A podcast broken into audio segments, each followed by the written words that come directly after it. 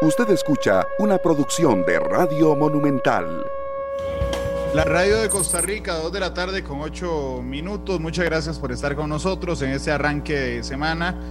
Hoy no podíamos hacer otra cosa que analizar los acuerdos.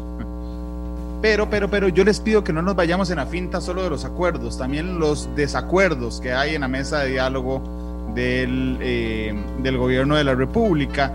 Eh, y sobre todo que volvamos el foco, y así intentaré hacerlo hoy en el programa, a los que deben tomar la decisión, porque hay que recordar que aunque haya un acuerdo, esta mesa no es vinculante para quienes deben tomar las decisiones finales, que son los diputados. Voy a saludar a don Alberto Bremer, que está ahí en sintonía con nosotros, a Manuel Rodríguez, a Etel Serracín, saludos a los tres, Carlos Muñoz, que nos saluda desde Washington, saludos Carlos, eh, y muchas gracias por siempre estar con nosotros. Parte de mis invitados esta tarde, don Sergio Araya, politólogo de la Fundación Conrad Adenauer. Sergio, ¿cómo estás? Bienvenido a Matices, ¿qué tal? Buenas tardes, Randall, don Alex, don Gerardo, y buenas tardes a todas y a todos los que nos están siguiendo a través de las distintas plataformas. Muchas gracias también al analista legislativo, exdiputado de la República, don Alex Ibaja. Don Alex, ¿cómo le va? Bienvenido, ¿qué tal?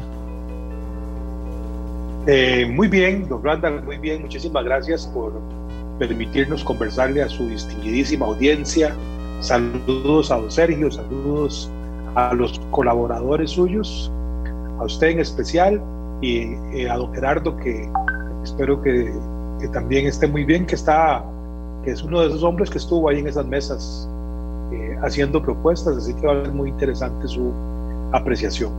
Sí, de hecho, Sergio y don Alex nos acompañarán a lo largo del programa. Yo le pedí esta mañana a don Gerardo Corrales que nos acompañara unos minutos y él tuvo la amabilidad de, de, salir de una reunión en la que está para acompañarnos unos minutos en Matices. Don Gerardo, ¿cómo le va? Bienvenido, ¿qué tal? Hola, don Randall eh, y todos, eh, Sergio, eh, Alex, eh, gracias por la oportunidad, encantado de estar acá. Antes de ir con, con ustedes, no tiene nada que ver con ustedes, pero es que me dejó estupefacto un, un mensaje que, que, acabo de leer. Yo hace algunas, algunos meses había adelantado que la Caja Costarricense de Seguro Social estaba cobrando por dar información pública. La, vamos a ver, la jurisprudencia nacional e internacional, la Corte Interamericana de Derechos Humanos, el, Tribunal Europeo, la Sala Constitucional, dicen efectivamente que el costo, digamos, de retirar la información es de parte de quien la pide. Pero uno entiende, por ejemplo, de que no, no lo que duren trabajando la información, sino que, por ejemplo, si usted, usted lleva un disco duro, ese disco duro tiene que ser suyo, o tiene que sacar fotocopias, usted paga las fotocopias. Resulta que Otto Guevara pidió la, la, la información de los salarios.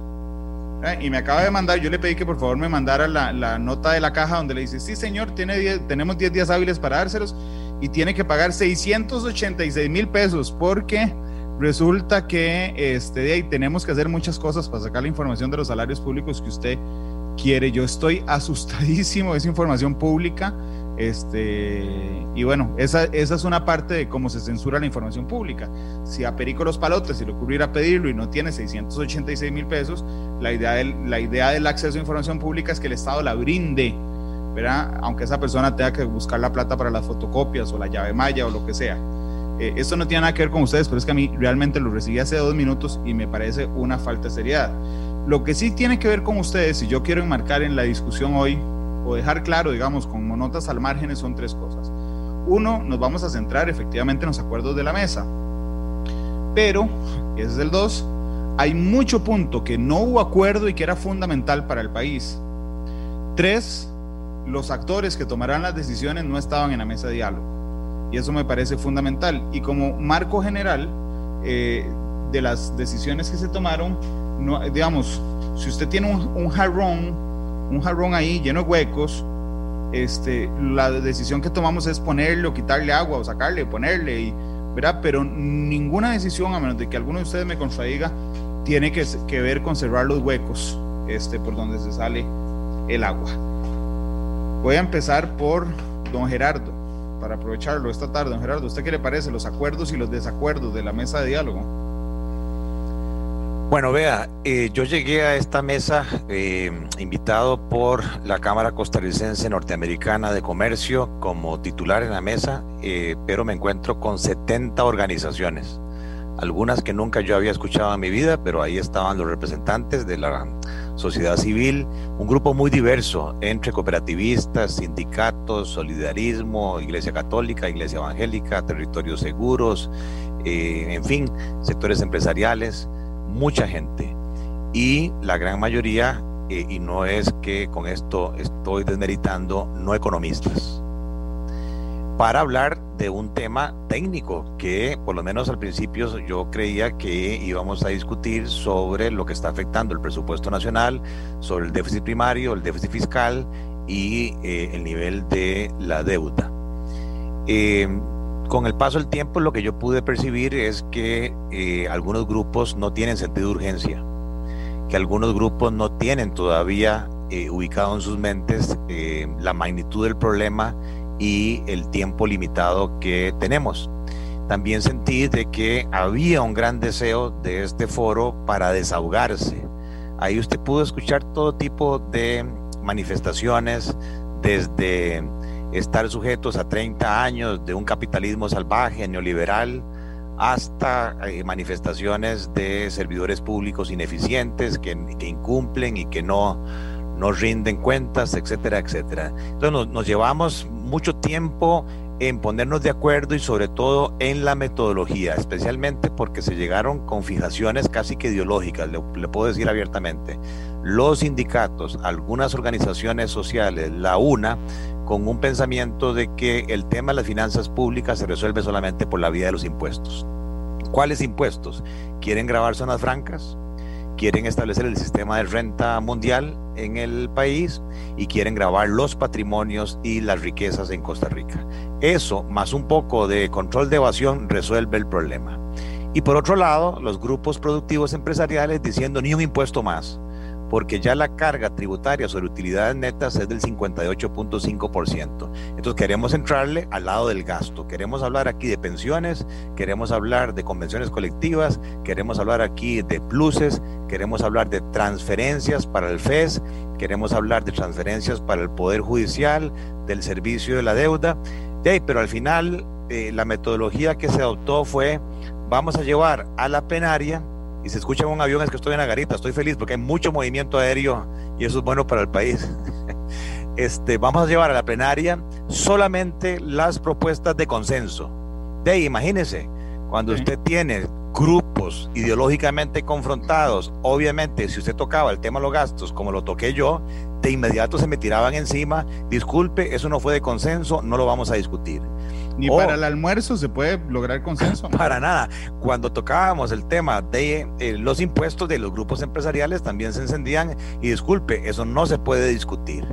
Y entonces de es lo que es, lo que resultó es lo que este un, un grupo tan etéreo, tan diversificado, ideológicamente hablando, fue lo que se puede poner de acuerdo con 2.2% del PIB, incluso en fechas algunas del 2023 en adelante, donde lo fuerte a rescatar ahí es los recortes al presupuesto que por lo menos públicamente el Poder Ejecutivo se comprometió a recortar esta semana 150 mil millones de colones. Y yo le puse la, la cereza al pastel diciendo y por favor que la fracción del PAC no le zafe la tabla de nuevo al ministro de Hacienda porque nos vemos muy mal. Lo segundo es que el Ejecutivo se comprometió esta semana, aunque los eh, sindicatos no estuvieran de acuerdo, en hablar de la ley de empleo público con las, con las mociones necesarias de don Rubén Hernández para que esa ley realmente agregue valor, que es casi 0.7% del Producto Interno Bruto.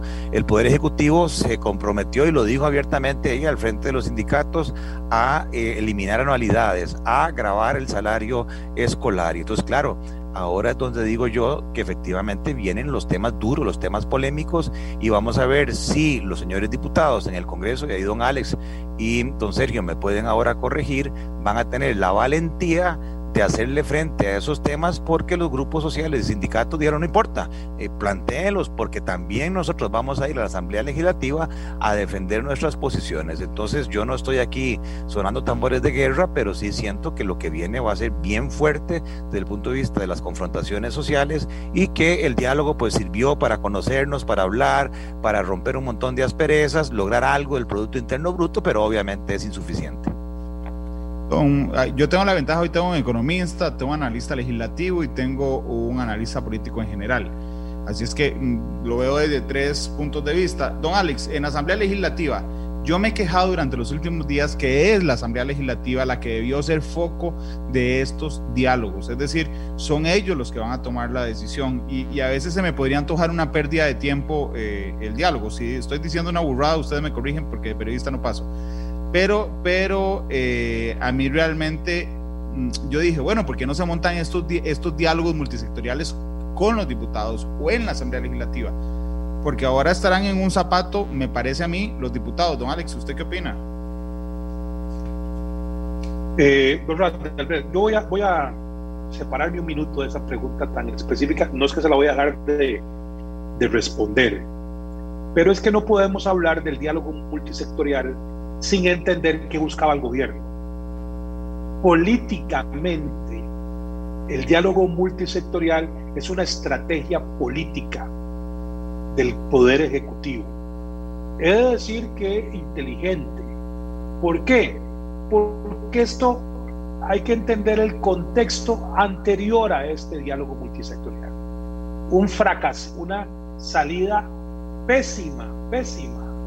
Como hacía muchos años no veía la clase política con la propuesta al Fondo Monetario, mal comunicada, mal explicada, mal sensibilizada en la Asamblea Legislativa, mal sensibilizada con los sectores. Eso fue apocalíptico y vea que ya no se recuerda. Así que ya el gobierno ahí tiene un punto a su favor. Segunda salida en falso, el diálogo del Estado de la Nación. Perdió a los actores más relevantes sociales del país. Entonces el panorama político del gobierno estaba muy, muy, muy debilitado. Y ahora recupera. ¿Qué recupera? Diría en el lenguaje de don Gerardo Corrales, volvió a conocer el mercado. ¿Sabe qué piensan los que fueron ahí? ¿Saben con quién se comunican? ¿Saben cómo están actuando en la Asamblea Legislativa? Tienen un menú y además lo cierran con institucionalizar una vieja promesa del Partido Acción Ciudadana y de los partidos políticos, la mayoría en Costa Rica, que es institucionalizar el Consejo de Diálogo Económico y Social. ¿Para qué todo esto, don Randall? Y, y a la audiencia, para arrancar un primero de diciembre distinto.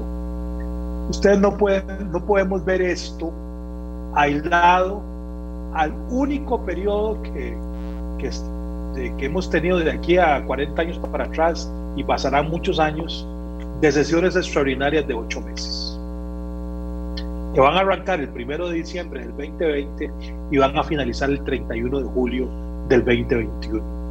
Recuérdense que es la primera vez que se va a elegir un directorio legislativo, el último de este cuatrenio, en un periodo de sesiones extraordinarias.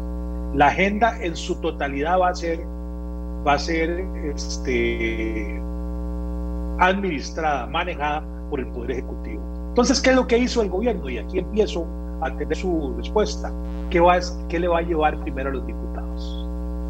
Ya tiene, ya tiene claro qué es lo que los representantes del sector empresarial quieren, qué es que los, los sindicatos, los cercanos al gobierno, si este diálogo multisectorial nos ha servido a quienes somos observadores de la Asamblea y de este diálogo y de todo lo que se relaciona con la Asamblea, don Randall, el gobierno también hizo aquí gala de buenas relaciones con algunos sectores, de una coordinación más allá de, lo normal.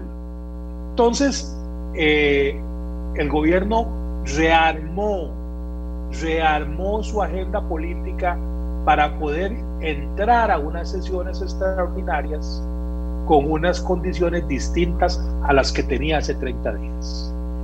Ahí paro para decir lo siguiente Vean que ya, le ya marcó la cancha. El gobierno ahora, esta semana, concreta una reducción de un poquito más en, términos globales. Ahí don Gerardo es el experto en estos números y don Sergio.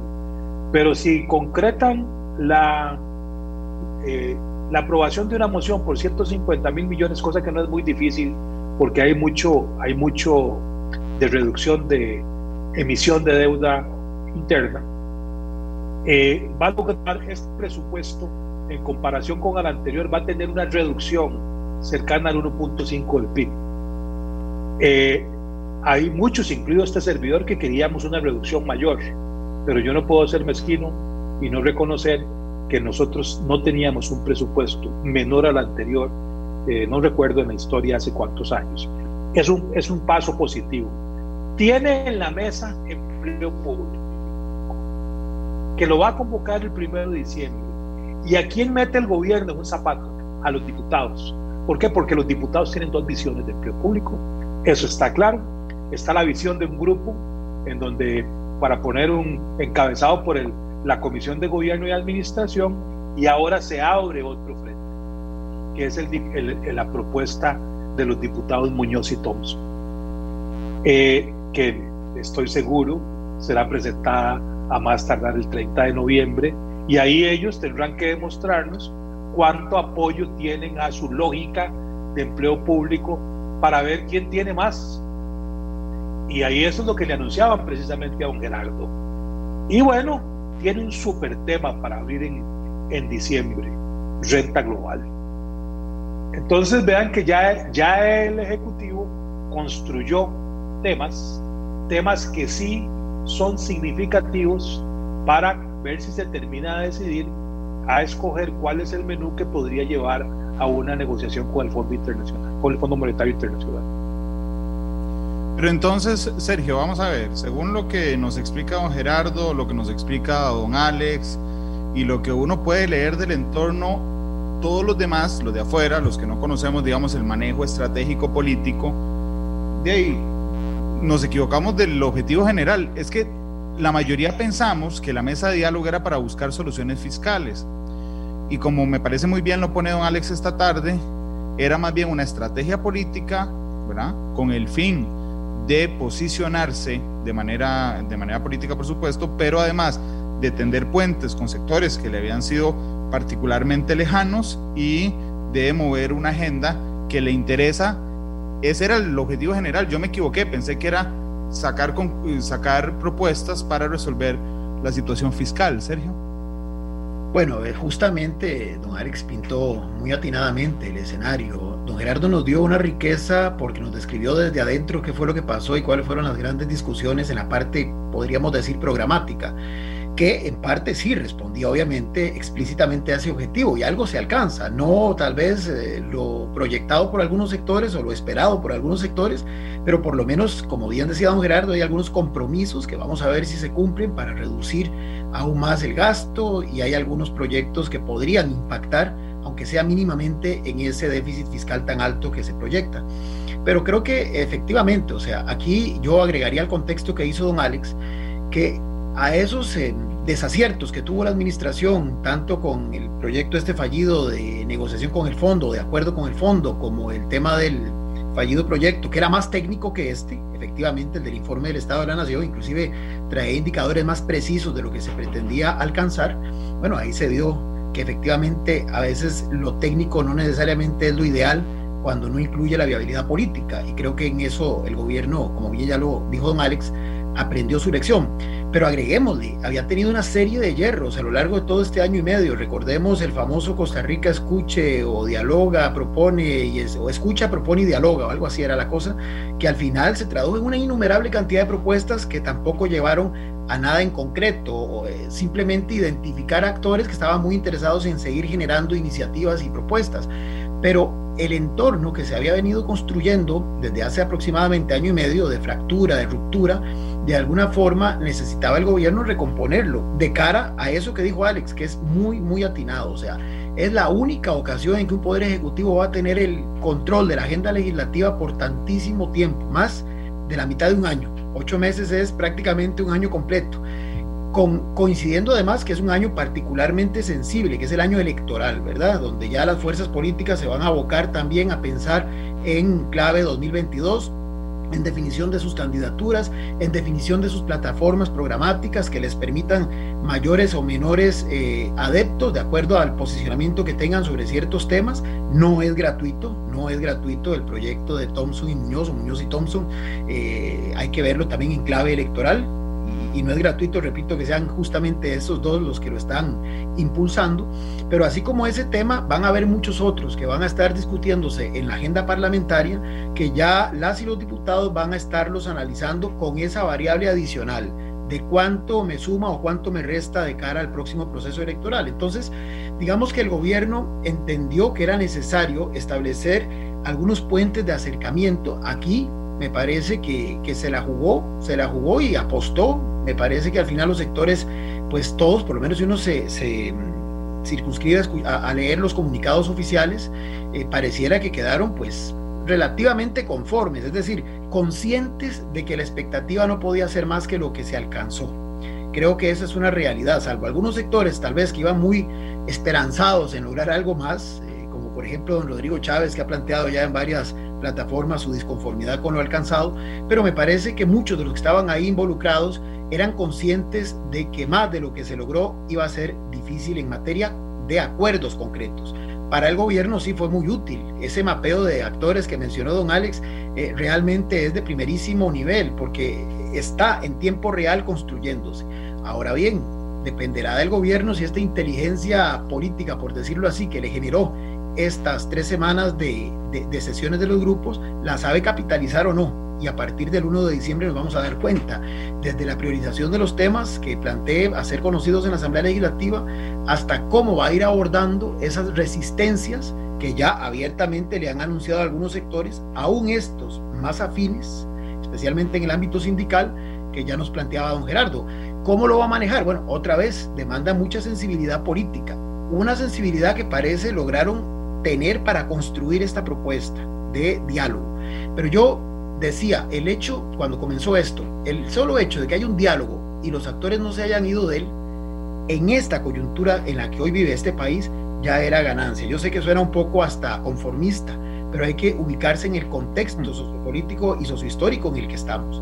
Es mucho el tiempo de fractura social, de ruptura social, de desconfianza social, de descreimiento, de tensión, y la verdad es que por lo menos el que se llegara a culminar sin que los bueno, hubo dos o tres sectores que se salieron, pero sin que los sectores más significativos eh, abandonaran, ya eso en sí es ganancia. Por supuesto, reitero, eh, aquí no se solucionó para nada el problema de fondo. Randall, vos lo dijiste muy bien, o sea, el jarrón sigue roto. Aquí lo que se hizo fue poner unas, unas curitas, pero es que el verdadero objetivo era no tanto ese jarrón roto, sino la mesa sobre la que se pone el jarrón, que ya también se estaba comenzando a resquebrajar. Don Gerardo, yo lo siento mucho, pero la mesa de diálogo era para restablecer entonces la imagen, el manejo político del gobierno, pero no para arreglar o para ni siquiera una propuesta, porque no hay ni siquiera una propuesta para arreglar los problemas estructurales que vive el Estado costarricense, Gerardo. Bueno, eh, vamos a ver, tal vez fue que llegamos ahí cada uno con distintos pensamientos de lo que se quería. Yo la primera sesión lo que dije, señores, aquí el tiempo urge y se los puse en números. Cada minuto que ustedes, ustedes hagan uso de la palabra, porque querían los 70 hablar como efectivamente lo hicieron, nos cuesta 4 millones de colones por minuto en intereses que se siguen acumulando del tamaño de la deuda del gobierno central. Lo reiteré N veces. Sin embargo, yo creo que lamentablemente hay gente que todavía cree que no hay sentido de urgencia, que todavía cree que el país no está en peligro y por lo tanto llevan un ritmo que para mí fue muy chocante porque yo vengo de empresa privada y cuando yo vi recesos y cuando vi la lentitud y sobre todo para mí fue muy sorpresivo cuando en una reunión con los sindicatos, yo angustiado porque llevábamos ya días sin mayor avance, me dicen, no, pues tranquilo, es que el presidente nos dijo que con un 2,5% del PIB está tranquilo. Y claro, yo en mi mente tenía cuatro puntos mínimos del PIB para el déficit primario y tenía 8 o 10 puntos de amortización de deuda. Y entonces ahí yo aterricé y me di cuenta de que, que estábamos viendo dos mundos eh, distintos. Entonces, como dice eh, Sergio y como dice Alex, eh, tal vez el Ejecutivo no estaba tan presionado, no estaba tan agitado como yo, porque deben tener, creo yo, otra estrategia de cómo van a completar por encima de esos 2.2 que fue lo que se llegó ahora en el Congreso. Sí tengo que decirle que hay posiciones radicales, por ejemplo el APSE. El APSE fue muy contundente. yo los felicito por su transparencia, pero ahí dijeron en media plenaria, ni un dólar de venta de activos del Estado, ni siquiera VIXA, ni siquiera FANAL. Aquí no se tocan los activos del Estado y aquí no se tocan los gastos y sus propuestas todas eran de impuestos. Cuando usted tiene una posición de ese calibre, es difícil llegar a algún tipo de entendimiento. O otros sindicatos que cuando yo puse en la mesa el tema de las pensiones con cargo al presupuesto, que son 1.800 millones de dólares y que se siguen pensionando gentes que no han ahorrado para esas pensiones y con edades juveniles, se me vinieron encima, este, e incluso hubo algunos colegas que me decían, no vale la pena desgastarnos con ese tema. Entonces yo fui entendiendo de ahí, tal vez este no es el foro, para tratar de resolver los grandes problemas nacionales. Más bien, Randall, aprovecho su programa. De, lo que me gané es un montón de ataques cobardes en las redes sociales, como un señor Bernal Jiménez que me tilda de el condotiero, el mercenario de los grupos opulentos. O Jorge Urbina que me ataca como el avesado que hace cualquier cosa para los empresarios a cambio de plata cuando yo estoy trabajando en forma ad honorem. Yo me entregué prácticamente cuatro semanas totalmente ad honorem. O ahora un señor ahí en las redes sociales suyas, un tal Pío Alejandro Coto, que saca un tema que nada que ver con el programa. Dice, dígale don Gerardo cómo le fue en el Ministerio Público con aquel famoso hackeo de los datos de la caja. Señor, se lo aclaro para que usted investigue. Sobreseimiento total a los dos muchachos del BAC sobrecimiento total del Ministerio Público al juez. no me venga con cuentos aquí de seguir atacando a las personas. Yo creo que el país está en una coyuntura de atacar mensajeros y no de concentrarse en el tema de fondo, de dejar a un lado las ideologías, los privilegios y pensar en el país. Lamentablemente yo siento que todavía eso no ha calado y le voy a poner ejemplos numéricos, pluses 2.100 millones de dólares, que superan ya los 1.900 millones de dólares de salarios. Pensiones, quitándolas del régimen no contributivo, 1.800 millones de dólares. Poder Judicial, 800 millones de dólares. El FES, 1.000 millones de dólares. Solo ahí tiene el 35% del presupuesto que junto con amortizaciones e intereses tiene ya el 45% adicional. O sea, en esos seis rubros usted tiene el 80% del presupuesto. Más sin embargo, no nos fuimos por discutir eso, sino combustible a los diputados, sino que nos fuimos a discutir la Lotería Popular y cada uno de esos temas eran discusiones de horas, incluyendo, por ejemplo, la venta de la cartera de crédito con APE. De repente dijeron, ah, es que van a desaparecer con APE. Es que aquí los grandes grupos interesados quieren ponerle un candado a CONAPE. Nadie estaba pensando eso. Pero, repito, eh, aparte de eso, ya pensando no tanto como economista, sino como un sociólogo, yo creo que hubo una ganancia al menos porque sí hubo un desahogo, incluso al final, interesante. Eh, no sé si esto es como aquella cosa eh, cuando uno lo secuestran y que termina siendo enamorado del secuestrador. Sí. tiene un nombre. El, síndrome de Estocolmo. El síndrome de Estocolmo fue muy interesante al final ver de grupos empresariales, sindicales, cooperativistas abrazándonos todos, tomándonos fotos. Eh, de al final todos, sí, todos somos costarricenses y demás, pero el problema de fondo sigue estando ahí. Tal vez otro gran avance, creo yo, es que quedaron, sí, cuantificadas, identificadas propuestas que no eran de consenso, pero que sí le agregarían, de acuerdo con mis números, tres puntos del PIB permanentes y al menos siete puntos del PIB de una sola vez, que eso sí resolvería el problema de las finanzas públicas. Ahora el gran reto es si el Ejecutivo lo va a trasladar al Legislativo o incluso si hay iniciativas de los diputados para, por ejemplo, yo encantadísimo de que si los diputados quieren que se les explique en detalle los números de dónde salieron y esas propuestas, encantadísimo. El tema es que, de nuevo, a mí lo que me preocupa es ver que el tiempo pasa, que el tiempo corre y que lamentablemente ya eh, hay mucha expectativa en los mercados internacionales sobre la situación eh, financiera de Costa Rica. Gerardo, de hecho, si me permite, y usted me avisa con toda confianza cuando tiene que retirarse, pero dentro de las cosas que no se aceptaron o que no hubo un acuerdo que hace la lista, don Gerardo, a mí hay unas que me llamaron mucho la atención. Y aquí lo quiero pegar con el tema legislativo, don Alex, porque en ese instante, digamos, no hay fuerzas extremas en la Asamblea Legislativa es decir, el Frente Amplio es un diputado, el movimiento libertario es cero diputados. Eh, entonces uno, uno tendería a pensar por lo menos que es más fácil llegar a acuerdos cuando no están los extremos con tanto peso. Pero por ejemplo, de las cosas que no se aprobaron, aumentar la renta de capital, la eliminación de la exoneración de renta al salario escolar, la eliminación de la exoneración de renta a las grandes cooperativas, la eliminación de la exoneración de renta a la caja de Ande, educadores, eliminación de la exoneración a los excedentes de la Junta de Protección Social, eliminación de la exoneración de renta de la Sociedad de Seguros de Vida del Magisterio, aplicación irrestricta de la regla fiscal, ley de empleo público, salario global para todos los servidores públicos, prohibición de nuevas convenciones y, y la prohibición de prorrogar las existentes, rechazado no, ni hubo acuerdo. Rediseño del aparato estatal para evitar duplicaciones, cero. Refinanciamiento de la deuda interna, cero. Ahorro en el pago de intereses por democratización de activos del Estado, cero. Recortes a las transferencias del gobierno para pensiones con cargo al presupuesto, cero. Eliminar las anualidades, cero. Recorte a las transferencias del gobierno al presupuesto del Poder Judicial, cero. Recortes al FES, cero. Eh, renegociación de alquileres del gobierno central, cero. Congelamiento de salarios del sector público y eliminación de plazas vacantes, cero. Reciclaje de activos para los otros años, nada. Venta de VIXA, cero. Venta fanal, cero. Subasta del espectro radioeléctrico que dice no utiliza, cero.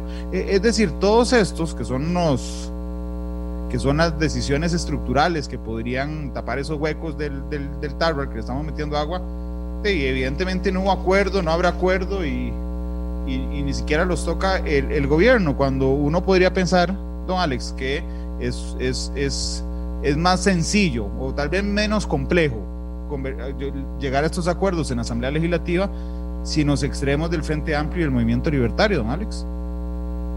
Sí, lleva razón. Eh, ahí es poco exitoso eh, el diálogo, pero déjeme nada más un comercial, don Randall, porque eh, de los comentarios que hizo don Gerardo. A don Gerardo hoy no hay forma de que, de que la felicidad plena no lo, no lo invada, ¿verdad?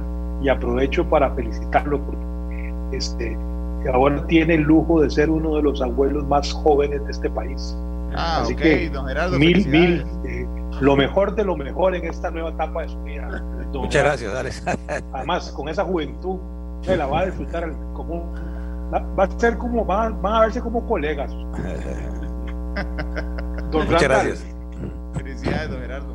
Dígame, don Alex. Eh, vea, el gobierno, el gobierno tiene, eh, ganó muchísimo esto. Ya sabe quién está en contra de cada uno de esos temas. Ya sabe cómo moverse. Le va a perder el miedo a tomar ciertas decisiones. Le voy a decir una, lo voy a hacer aquí de El gobierno dentro de poco va a decir que está en contra de prohibir las convenciones colectivas que hay que regularlas, que no se pueden prohibir. Y ese diálogo multisectorial le va a dar la claridad que no tenía hace 15 días para decir, conste que yo quiero decir que eso no efectos de, de, que el tema de las convenciones colectivas es que no le hagan daño a un crecimiento excesivo del gasto público. No es si existen o no existen en los países más desarrollados, pensiones colectivas son una bendición para los gobiernos, porque les permiten llegar a acuerdos con la clase trabajadora sin necesidad de leyes. Y eso es muy importante, sobre todo en tiempos de pandemia. Pero bueno, es un tema aparte, pero ahí le voy a dar un ejemplo de eso. Ahora, el gobierno necesita, necesita eh, conseguir recursos en el 2021 y eso solo lo puede hacer con medidas de corto plazo. Y lo que, lo que fue a ver ahí, lo que fue a ver ahí es qué puede usar para que le genere el equilibrio fiscal que don Gerardo sabe que el país tiene que tener en el 2021. Del lado del gasto y del lado del ingreso. Hay una matemática ahí, que esa se la debo a don Gerardo. Hay unos, no sé si son mil, mil un poquito más millones de dólares que hay que ver de qué forma eh, recolectamos como aumento para llenar hueco en el 2021 para que la renovación de las amortizaciones que tiene que hacer el gobierno y el pago de la carga financiera de la deuda pública sea este, en condiciones que no eleven las tasas de interés y tampoco hagan un efecto eh, indeseado en eh, el, el, valor del colón frente al dólar. Y esa es la gran tarea. Ahora, don Randall, vea, es que aquí me es imposible no hablar de política, perdónenme, don Sergio, pero ahí, ahí se la voy a dejar yo en el punto penal. El gobierno está haciendo un ejercicio político. Al el gobierno lo que quiere es llevar, llegar sin maltratarse, maltratándose lo menos posible a mayo 2022. Y la oposición trabajar, tomar medidas que le impidan ese relajamiento al gobierno. Por eso, don Randall, y aquí quiero tal vez hacer una afirmación que va, no, no, es temeraria, tiene fundamento. Por eso la Asamblea no podía, no, importaba que no estuvieran este diálogo, porque ahí es otro ejercicio. Es el ejercicio de las fuerzas de oposición pensando en febrero del 2020 y es el ejercicio de el partido de gobierno pensando cómo llega el 2022. Y es que ustedes me podrán decir, pero qué irresponsable Alex planteando esto. Es que es la realidad. Si yo soy un observador de la Asamblea Legislativa y yo no puedo dejar de decirle a la audiencia lo que estoy observando, hay una decidida, decidida acción de gobierno de tratar de hacer el ajuste lo menos traumático para ellos. ¿Por qué? Porque vienen unas elecciones. Y hay distintas formas de pensamiento que lo quieren hacer traumático. ¿Por qué? Porque quisieran que hayan las mejores condiciones posibles de las finanzas públicas para mayo del 2022. Eh, Sergio, dame un segundo para permitirle a don Gerardo comentar un par de cosas antes de que tenga que retirarse y, y regreso con vos, don Gerardo. Sí, vamos a ver. Cuando uno va donde el médico enfermo, el médico le pregunta eh, dónde estuvo, los antecedentes, tratando de identificar las causas de la enfermedad. Si yo me remonto al 2007, que fue el último año de superávit fiscal, que fue 0.6% del Producto Interno Bruto, y veo la situación antes del COVID, el déficit había subido a 6.9. O sea que la enfermedad nuestra es de siete y medio puntos del PIB, que se ha cerrado en el tiempo con deuda. Una consecuencia de eso es que la deuda entonces sube del 28% al 70% de este año. Entonces yo como médico iría a buscar las causas, que fue lo que hizo que nos convirtiéramos en enfermos. Y cuando usted ve los, los deltas, es muy sencillo, va a encontrar las causas. 3.3 puntos del PIB vienen de las transferencias. Ahí hay un problema serio en las transferencias. ¿Y cuáles son esas transferencias? Regímenes de pensiones. Aunque no lo quieran discutir los sindicatos, hay que revisar esos 16 regímenes. Puede ser que unos ya estén sanos, pero hay otros que siguen dando problemas y ahí quiero rescatar que hay un proyecto en la Asamblea Legislativa precisamente para que la Dirección Nacional de Pensiones cierre esa llave del balde que ha circulado en las redes sociales que nos sigue desangrando. La otra transferencia importante es el FES, el Fondo de Educación Superior. Ahí se van mil millones de dólares. Y el otro rubro importante es el Poder Judicial, donde incluso yo planteé en la mesa que por qué no se modificaban artículos 177 y 78 de la Constitución Política para que en vez que diga que al menos se le dedica el 6% de los ingresos ordinarios al Poder Judicial, diga a lo sumo, hecho y que se dedica al menos el 8% del PIB, que diga a lo sumo 8% del PIB, porque no tiene sentido en una condición de escasez que pongamos límites abiertos de al menos, pero ni siquiera hubo ambiente para discutir. Y el otro rubro que explica la enfermedad es 1.8% del PIB más en remuneraciones, donde la variable que destaca son los, los pluses, los incentivos fiscales. Estos son las convenciones colectivas que son inconstitucionales porque no se pueden regir las relaciones laborales entre funcionarios que hacen gestión pública con su patrono, el Estado, a través de una convención. Ahí rige el estatuto.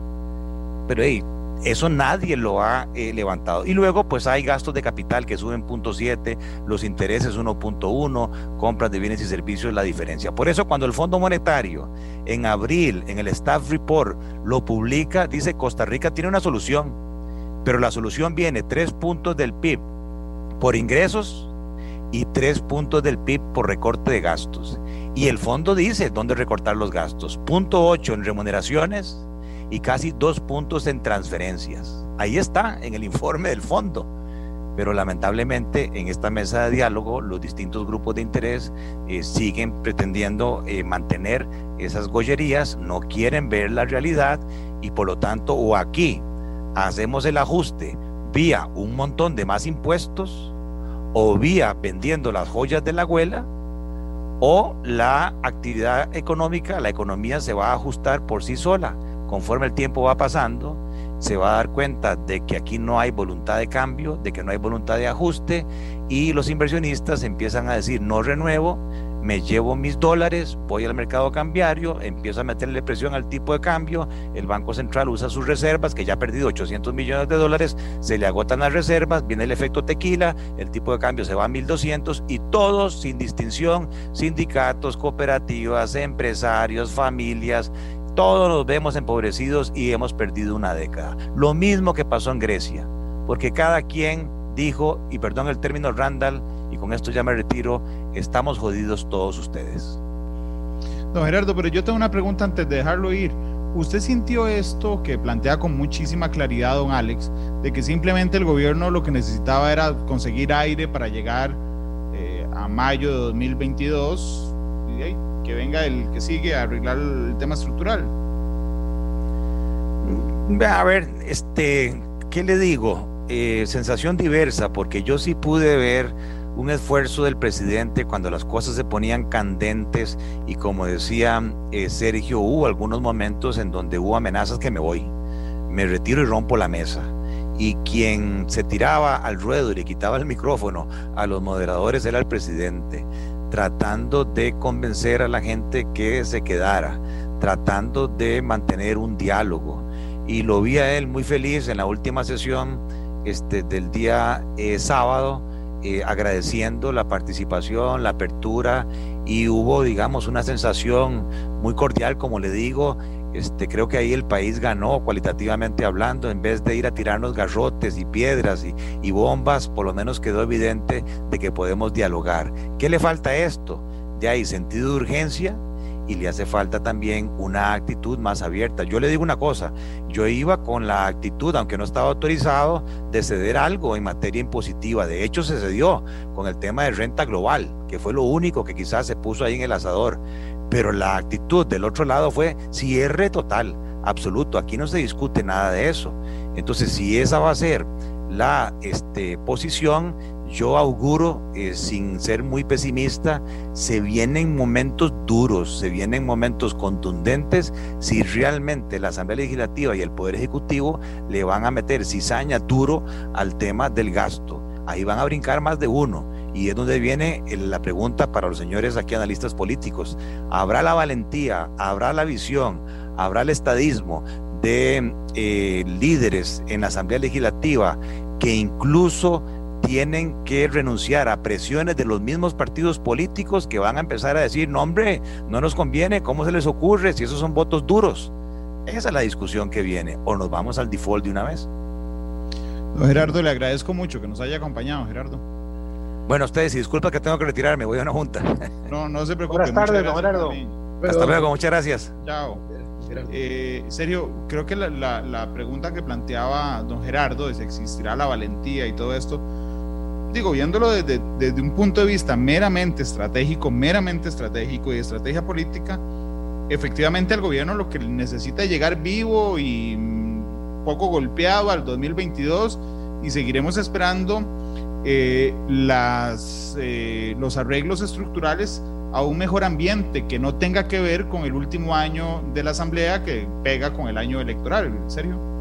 Completamente, y para ir eh, adelantando un poco en la, en la respuesta que de esa última pregunta que hacía don Gerardo a sí mismo y a todos los que nos estamos aquí escuchando y, viendo, y al resto del público que nos está siguiendo, eh, yo también, yo he visto un panorama bastante, bastante gris. Eh, ¿Por qué? Porque justamente las mismas propuestas se retratan de cuerpo entero y hablan por sí mismas. La mayor, muchos de los aspectos más, entre comillas, duros de las propuestas aprobadas son para ser implementadas a partir del, 22, 22 del 2022 y, de ahí en adelante. Inclusive lo de la renta global que mencionaba don Gerardo, creo que es para el, 2, el 2023. Entonces, eh, es evidente que eh, en este, vamos a ver, desde que, desde que el desde que la propuesta hacia el Fondo Monetario resultó un, to un total fiasco y, y, terminó de polarizar al país, eh, me parece que ya la administración tenía muy claro cuál era su objetivo. Eh, su objetivo es tratar de salir lo menos afectado posible en lo que resta de esta administración y con un elemento importante, de ahí que sigue siendo sigue jugando un valor eh, relevante el, el, acuerdo con el Fondo Monetario. Habrá que ver si el Fondo Monetario está o no dispuesto a llegar a algo en estos términos.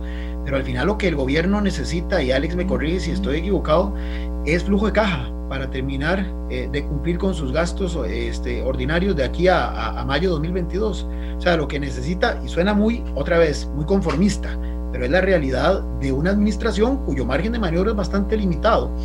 Este, lo que necesita es garantizarse que para diciembre haya aguinaldos en este y en el próximo año, que haya salario para los empleados públicos y que se puedan cubrir ciertas deudas y ciertos compromisos. Eso es básicamente lo que, lo que la administración persigue y con eso se va a dar por, eh, por conforme.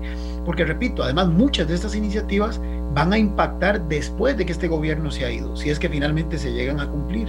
Entonces, más bien aquí la pelota es para los que están en la oposición, que como bien decía don Alex, algunos ya se sienten triunfadores y desearían encontrarse la casa completamente eh, sana, limpia, resuelta, arregladita de cara al 8 de mayo del 2022, pero no va a ser posible. No va a ser posible ni con estas propuestas ni con las tensiones que se van a acumular sobre las propuestas más gruesas que sí generan niveles de resistencia importantes. Entonces ahí es en donde esos partidos políticos, incluido el mismo PAC, si es que tiene deseos de, de, de repetir un, un, un nuevo periodo de gobierno, tendrán que analizar qué le conviene y en función de su base electoral, si les es o no funcional meterse mucho o poco en el abordaje de estos otros temas. Eh, vamos a ver, aquí hay una realidad, y, y, también voy a sonar muy conformista, pero es la realidad de los últimos tiempos. En este momento, los partidos políticos que ya están en clave electoral, lo que necesitan porque es quedar sembrados como si esto fuera fútbol en una segunda ronda. Es decir, ya esto de que alguien gane el 40 o con el 40 o más por ciento de los votos se ve un poco difícil en este escenario de, de, fragmentación partidista que existe. Entonces, lo que se necesita es llegar a esa segunda ronda. Y llegar a esa segunda ronda, ya lo mostraron los dos Alvarado en la pasada elección, se puede conseguir con un 20, de un 20 para arriba de los votos válidamente emitidos, que contra el padrón electoral es un 15 a un 18%. Vea lo que estoy hablando.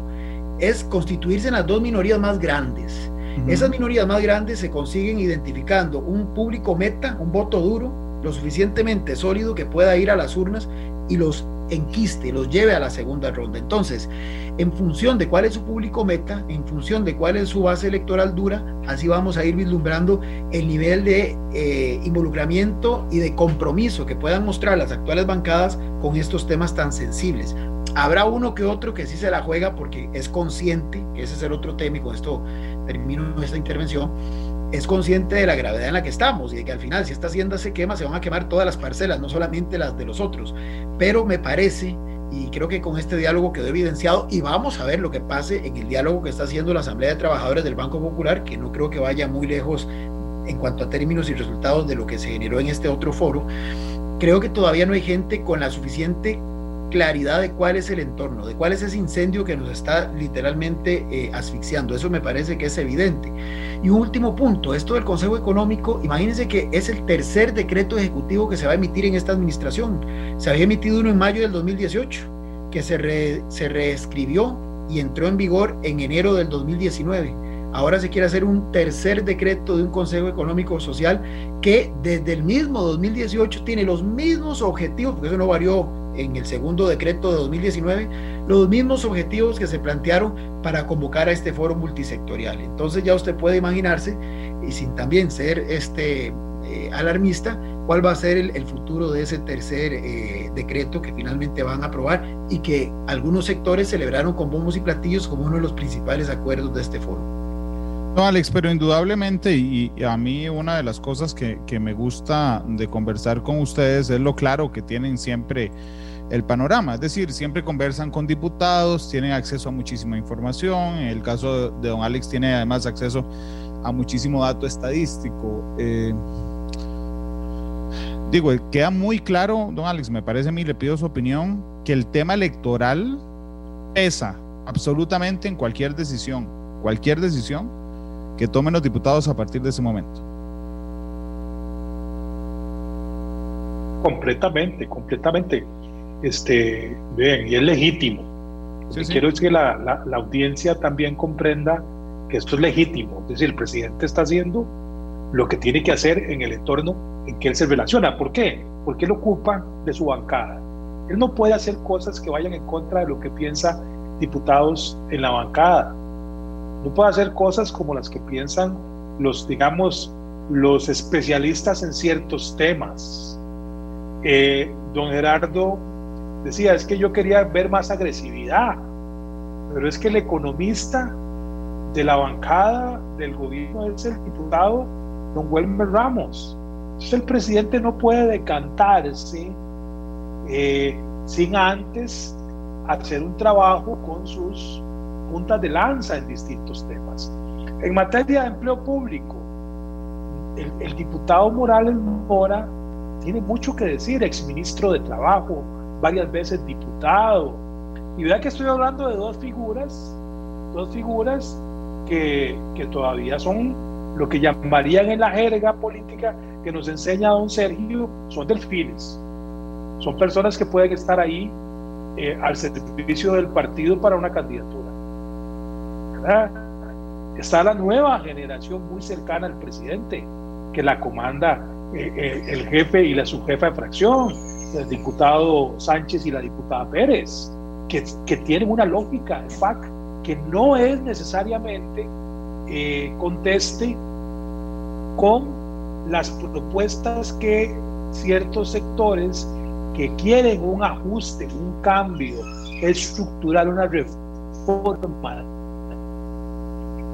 quiero poner el tema.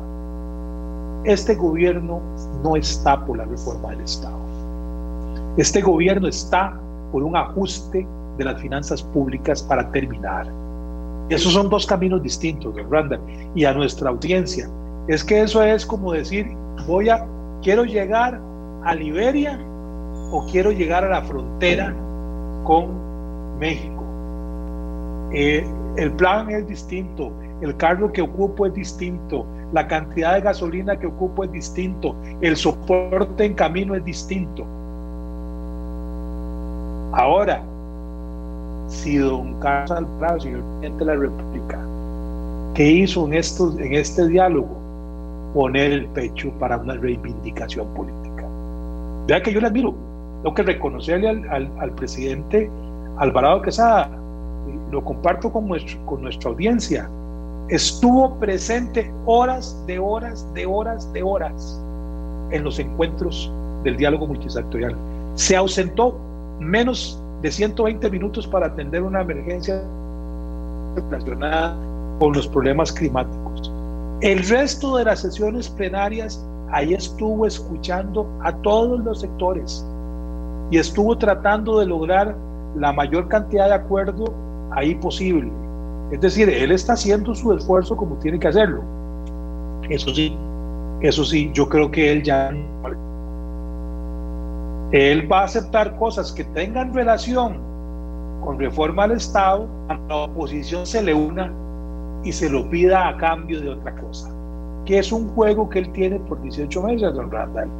Y queridos, eh, querida audiencia, vean, la oposición pierde músculo a partir del primero de diciembre pueden pedir 100, que si él no convoca, no se discute. Entonces, la necesidad que ir a pedir que le convoquen asuntos, la oposición, y ahí el gobierno tiene la facilidad de decirle, ok, yo voy a convocarte este proyecto, pero ¿cómo vamos a hacer con este que tengo pendiente?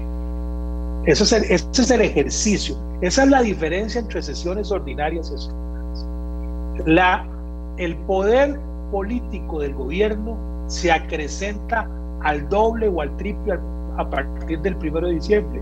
Por eso el planteamiento político correcto con este diálogo multisectorial. Sí, yo, yo entiendo, Alex, que es legítimo, incluso en términos estratégicos, es, es, lo correcto de hacer, en el sentido de que uno podría empezar el gobierno preocupándose por la Costa Rica del futuro y terminar el gobierno preocupado por su gobierno, es decir, por terminarlo. Voy a poner una, una, metáfora. Una, recuerdo una vez chiquitillo, yo jugaba fútbol, ustedes me jengueaban. ahí le sí, don Alex. Andábamos detrás de la bola. Yo era muy hachero, como Mauricio Montero. ¿En serio? Ah, sí, vieras Quien lo vea, Sergio. Pero bueno, yo, yo era portero de, de, de, de Cartago en ligas menores. Y entonces en algún momento en la, en la historia estaba acostumbrado a ser muy competitivo ahí. Y entonces en el colegio armaron una selección. Y me dijeron, mira, puede ser portero de esa selección del colegio.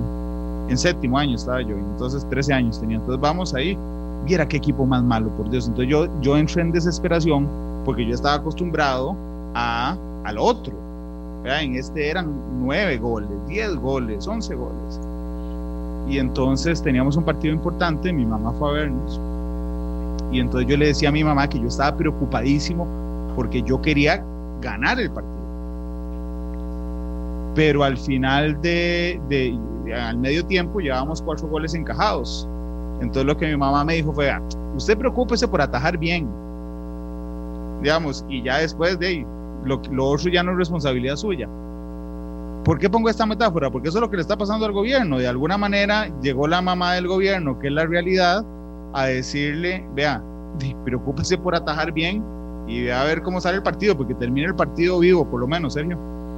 Que efectivamente el gobierno ha mostrado, y lo hemos dicho en otras oportunidades, ahí donde se ve cuál es su verdadero peso político, su margen de maniobra, es un margen de maniobra bastante limitado, que además se ha ido desgastando con el devenir de los meses, con, bueno, muchas de, atribuible a errores de gestión, que lo hemos conversado. Don Alex puso ahora al principio el ejemplo de cómo un error eh, puntual que, que sintetiza eh, lo que ha sido una constante de esta administración en ese tema fue justamente ese proyecto de acuerdo con el Fondo Monetario Internacional.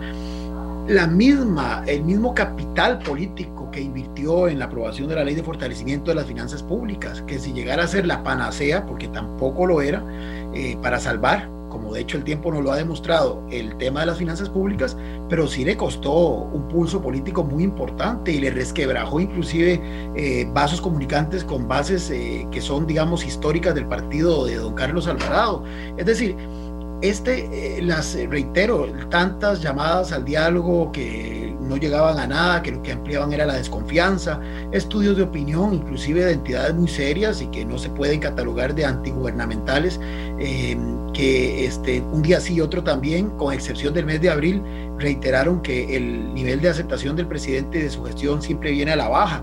E, es decir, hay una serie de elementos que hacían que de este gobierno prácticamente no se pudiera esperar mucho. Recordemos el famoso eh, diferendo del presidente con el presidente de la Unión de Cámaras, porque este último se fue a, reunir con los eh, representantes del movimiento este rescate nacional, eh, el vacío de poder que comenzó a sentirse que algunos sectores justamente estaban percibiendo y que se comenzó a generalizar. Todo eso en ese entorno es que se hace el llamamiento a este diálogo. Entonces, todos esos elementos son los que finalmente en la otra agenda no en la agenda explícita, no en la agenda pública, sino en la agenda del gobierno, se tuvieron que ponderar y se tuvieron que medir y que son los que probablemente hoy tienen al presidente mucho más satisfecho que en sí mismo lo alcanzado en la agenda pública. Y es también la razón por la cual el presidente entendió que tenía que estar ahí todas las horas que debería de estar para mostrar que, para mostrar, proyectar que tiene el sartén por el mango que es el conductor de esta nave y que aunque la nave esté dando tumbos y aunque no tengamos muy claro, bueno, ahora creo que él sí lo tiene, pero aunque no tuviéramos muy claro antes si íbamos para Liberia o para la frontera con México, como decía don Alex, por lo menos que sea había alguien eh, manipulando la nave, eh, liderando la nave. Y eso es parte de lo que en este foro se, buscó. Entonces, eh, claro, me parece que uno como ciudadano esperaría cosas más sustantivas, pero vamos a ver, no se puede pedir peras al olmo. La realidad es que esta sociedad, y lo digo don Gerardo, está muy fragmentada, está muy dividida, hay demasiada eh, demasiada este, confrontación, demasiada tensión acumulada. Por eso no es gratuito, como dijo él, que las primeras sesiones eh, fue lo que llamaríamos nosotros el derecho al berreo, lo que ocupó el espacio en esas actividades, porque justamente los sectores estaban deseando no solamente expresar lo que sentían, o recordemos, una de las cosas que todos los sectores han quejado de este gobierno es que dialoga solo con algunos en detrimento de otros. Bueno, muchos de esos sectores que se han sentido marginados, excluidos, vieron en este espacio una plataforma para por lo menos transmitir, transmitir sus sentires y sus, y sus necesidades. Y todo eso también abona, aunque no sea realmente lo que en este momento debería de ocupar la atención de la ciudadanía, pero es lo que yo llamo la viabilidad política. Sin viabilidad política, las propuestas técnicas mejor elaboradas, que las hay y bastantes, no van a poder llegar a buen puerto. Y otra cosa, y con esto termino esta parte, el mapeo que hizo el gobierno, genial, pero los mismos sectores.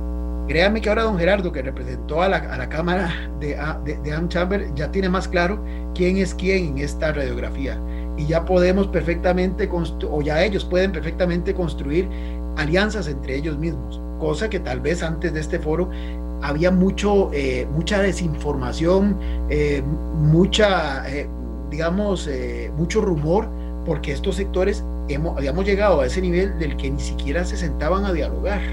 Y esto es importante. Ya pudieron ver, digamos, el sector sindical, que el sector empresarial no está tan unido como algunos quisieran proyectar, pero el sector empresarial también entendió que el sector sindical tampoco está tan unido como algunos quisieran transmitir. Todo eso para estos actores también va a ser muy importante de cara a la elaboración de sus propias estrategias de incidencia política en lo que resta de este gobierno. Sí, por lo menos se conocieron. Eh, que es que es que es un ¿Y sabe qué piensan y, saben lo que piensan yo yo yo entiendo lo comparto incluso lo, lo, lo celebro digamos que los objetivos de todos los grupos interesados sean legítimos, porque indudablemente de lo que quieran todos son legítimos. Es decir, si usted como sindicato quiere que no se toque para nada el tema de empleo público, eso es legítimo para sus intereses. Si usted como empresario lo que quiere es que no se pongan nuevos, este, eh, nuevos impuestos y que se avance en el tema de los gastos, también es legítimo. Y que el gobierno quiera terminar su gobierno o su administración de una manera con aire, digamos, también es legítimo. No es deseable, pero es legítimo en el sentido que es un tema de expectativas, don, don Alex. O sea, es, decir, yo puse la metáfora esta y es una historia real, la del partido de fútbol, pero ahora lo que le toca, ¿verdad? De que, desde que le hicieron los cuatro goles en el primer tiempo, UPAD, rescate nacional, decomiso de los teléfonos, eh, desmembramiento de su gabinete, esos son los, varios de los goles. Lo único que le queda es de ahí, ataja bien para terminar el partido, don Alex. Así es, don Randall. Y entonces aquí me permito eh, eh, conversar con nuestra audiencia, plantear usted a, Fe y a, don Sergio, bueno, pero es que no podemos en esta historia solo ver el gobierno. ¿Por qué? Porque ya este, este gobierno, ¿cómo, ¿cómo yo le voy a decir al Partido Acción Ciudadana que no puede ganar las elecciones del 2022 si ya lo hizo después del cementazo. Sí. Con niveles de popularidad y de satisfacción de la administración anterior altísimos, ¿verdad? Con una, una, una imagen del señor expresidente Solís Rivera muy deteriorada. Y aún así, el presidente Alvarado Quesada pudo revivir el discurso eh, esencial del Partido Acción Ciudadana y reivindicarlo colarse, colarse en la segunda ronda, porque la verdad es que el segundo, el tercero y el cuarto quedaron muy a la par, ¿verdad? Y la sorpresa fue don Fabricio, no fue don Carlos, ¿verdad? Este, Entonces, yo, eh, con datos duros, que son los de la última elección, con hechos concretos, que es el actual político del Partido de Acción Ciudadana, yo no puedo esperar otra cosa que lo que están haciendo.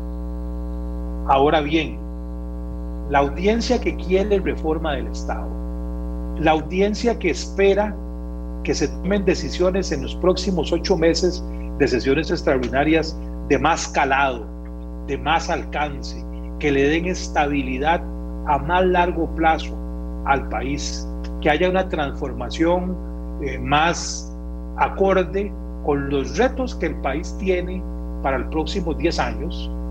Bueno, tenemos una Yo que soy eh, eh, de, esa, de esa idea de que el país tiene que tomar decisiones, ¿verdad?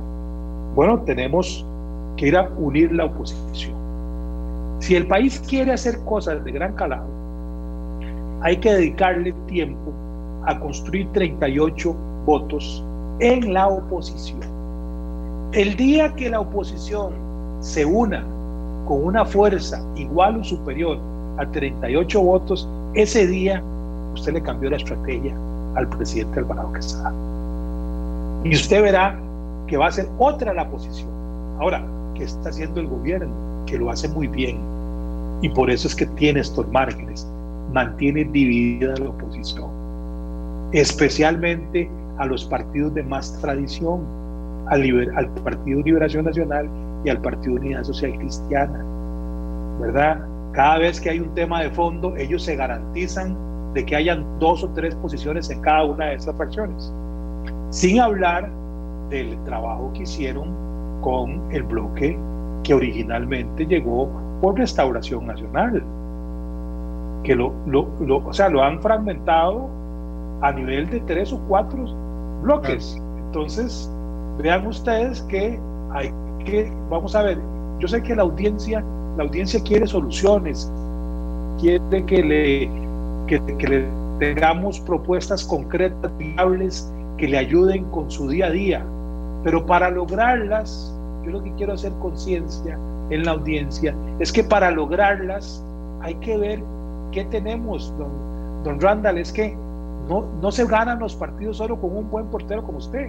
Necesitamos un, un buen defensa central, necesitamos alguien en la media cancha que mueva el equipo y lo más importante, que el trabajo de esos tres termine en gol y para eso ocupan delanteros. Esa parte, esa parte, yo termino diciendo sobre este aspecto, le corresponde hoy a la oposición. Esa es la gran ventaja que tiene el gobierno, que esta parte, la parte seria hoy, le toca a la oposición y mientras la oposición no se una, el gobierno puede seguir caminando como lo ha venido haciendo hasta hoy. Tengo que ir a la pausa para poder seguir caminando con matices, pero, pero tengo una pregunta de 20 segundos don Alex, a su criterio, ¿quién es, quién es el operador, el ideólogo que logra estas cosas en casa presidencial? Porque uno ve a Prieto ahí cada vez que sale, chapísima, y ve a don Víctor casi mm. apartado, pero podría ser que, el, no. El máster, ah. el, el, el master plan de este gobierno, nos hemos equivocado muchos, incluido este servidor, lo lleva el señor presidente de la República. Ya, en es, si algo me sirvió este diálogo multisectorial es para afirmar esto que estoy diciendo. El, el master plan, el, hasta dónde llega y hasta dónde no llega el gobierno, lo ve en persona el señor presidente de la República. Me quedó clarísimo en este diálogo porque si no hubiésemos visto otras figuras hablando de otros temas. Don Sergio, ¿usted está de acuerdo? justamente iba a decir que me parece que efectivamente si hay algo que ha caracterizado a este, a este presidente, y lo pueden decir algunos exministros, es que justamente, aunque hacia afuera proyecta poco liderazgo, parece que hacia lo interno más bien es justamente lo opuesto y cuando se le oponen fuertemente terminan saliéndose de la administración quienes se opongan. Entonces sí, me parece que el que haya tomado la sartén por el mango es un reflejo de que aquí el que se está autodirigiendo, digamos, si lo queremos ver así, es él, que también en parte eso muestra un poquito eh, eh, la orfandad en la que se maneja este presidente, ¿verdad? O sea, tiene un círculo muy, muy, muy, muy pequeño de, de, personas afines, eh, donde imagino evidentemente juega un rol preponderante la primera dama, pero sí, sí creo que efectivamente este, este presidente no tiene esos operadores, tiene algunos operadores que le ayudan, como Víctor Morales, aunque sea este, en la llanura hoy. pero por debajo de él. Ah, totalmente, totalmente. Eh, eh, pero a mí lo que llama, me llama la atención es que ni don Carlos ni doña Claudia tienen experiencia política. Digo, experiencia política de primer nivel, me refiero. Claro. Eh, ¿verdad? Y, y, detrás de las espaldas de don Carlos estaba, por ejemplo, Ana Elena Chacón, ex vicepresidenta de la República, o Alberto Salón, ex jefe de fracción de, del PAC. Por eso es que me cuesta un poco, digamos, aceptarle a, a don Alex, que su criterio, por supuesto, súper respetable, que sea el presidente solo. No, obviamente, pero sí tiene y, tiene aliados. Es que no, tal vez lo que don Alex dice, y, me corrí porque era su criterio, es que don Carlos en este momento, justamente por esa orfandad que, en la que se mueve, ha entendido que eres el que tiene que pautar la estrategia a seguir. Obviamente hay gente que le, que le da consejos. Uno está en Tegucigalpa, va y viene constantemente. El otro puede ser el que usted acaba de mencionar. Eh, eh, pero me parece que en este momento eh, no tiene, digamos, aquel aquel círculo que sí tenía, por ejemplo, un Oscar Arias con don Rodrigo Arias, que no sabía que ellos se podían. En serio, perdón, pero todos están por debajo. Es decir, aquí está el presidente, ¿verdad? Y entonces vos trazas una línea, si querés horizontal, un poquitico para abajo, y encontrás a Don Otón, por ejemplo, que creo que a ese te referías con Honduras. Por supuesto. Ok, no, es que también pensé en el embajador y no, pero, pero bueno. don Otón, es de los pocos que pueden viajar. sí. Exactamente. Don Otón, don Alberto, doña Ana Elena, doña Claudia, pero, pero es decir, no hay nadie que le fije la estrategia, es el presidente. Bueno, es que, es que don Randall, ahí es donde está el tema. ¿Qué es lo que ocurre en un gobierno?